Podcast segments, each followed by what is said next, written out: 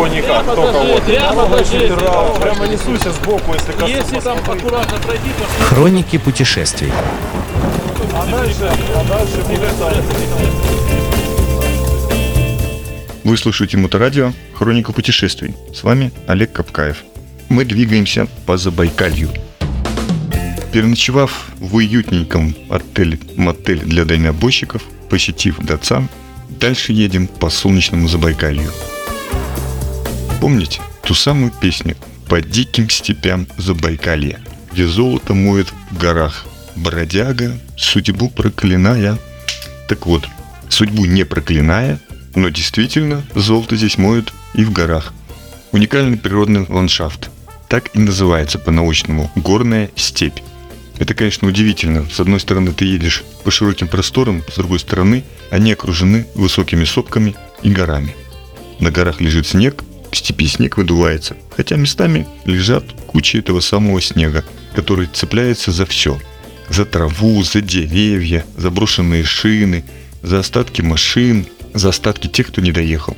Ну что делать? Это дорога. Просторы, сколько хватает взгляда.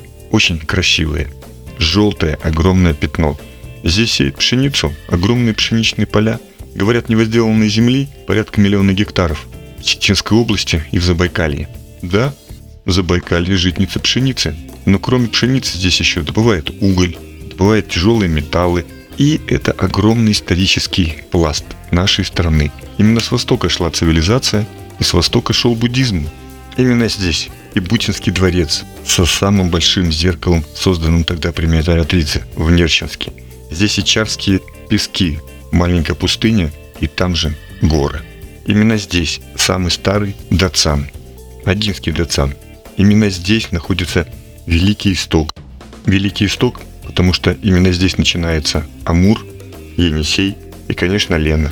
Три великих реки, и они начинают истекать в Забайкалье. Целебное озеро Арей и, конечно же, все, что связано с декабристами. Церковь, где венчались декабристы, места, где они строили школы, поселки, в которых они жили, и тот самый тракт, по которому они шли пешком из Санкт-Петербурга Читу. Да-да, именно пешком. Ни поездов, ни конных повозок, ни тем более самолетов. А дорога, я скажу вам так себе. По дороге мы начинаем получать приключения. У машины сопровождения пробивается колесо. Огромная дыра.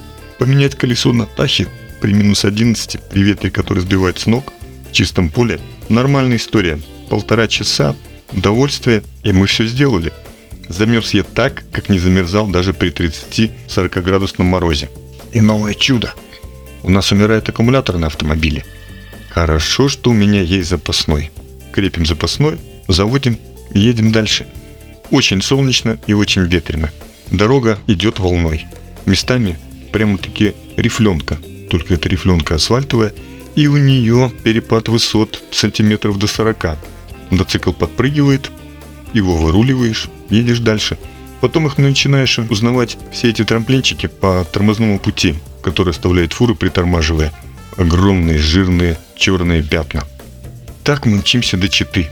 Планируя одно, получая в итоге другое.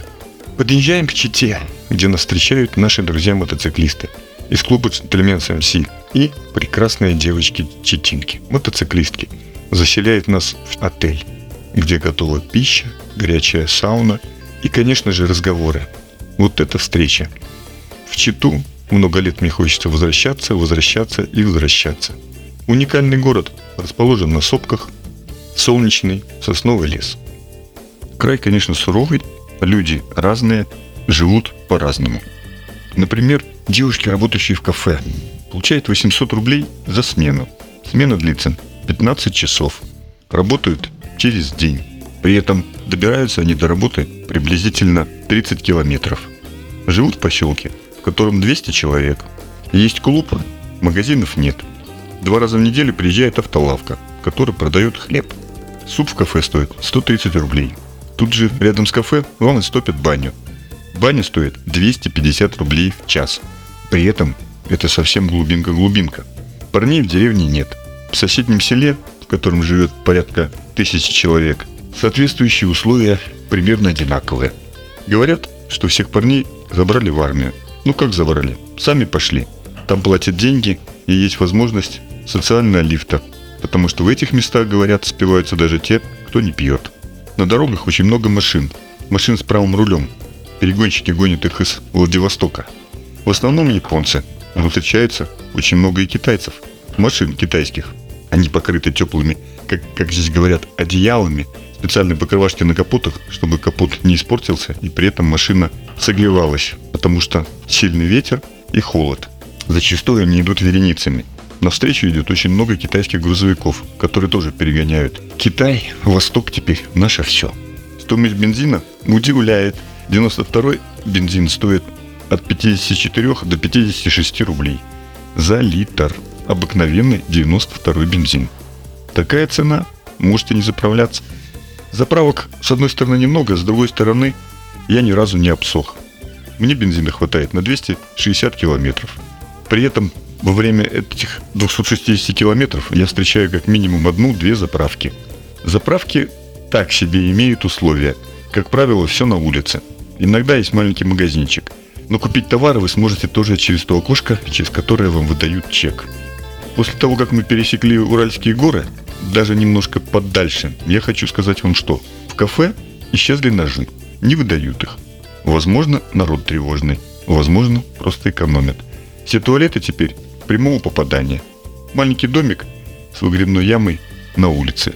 На заправках теплых туалетов нет. Поэтому будьте готовы к настоящей реальной жизни.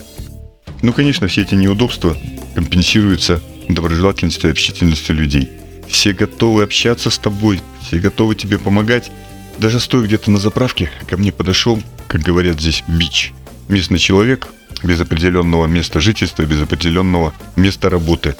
Очень поношенный, удручающе выглядевший. Подошел ко мне и говорит, братан, тебе же, наверное, холодно. Может помочь чем? Представляете, насколько душа у человека открыта? Это наша страна, при всем своем неблагополучии, открытая душа, и человек добр, хотя, возможно, в его жизни все сложилось не так, как он хотел. Но что стоит увидеть, это, конечно, забайкальские закаты. Закаты поражают красками.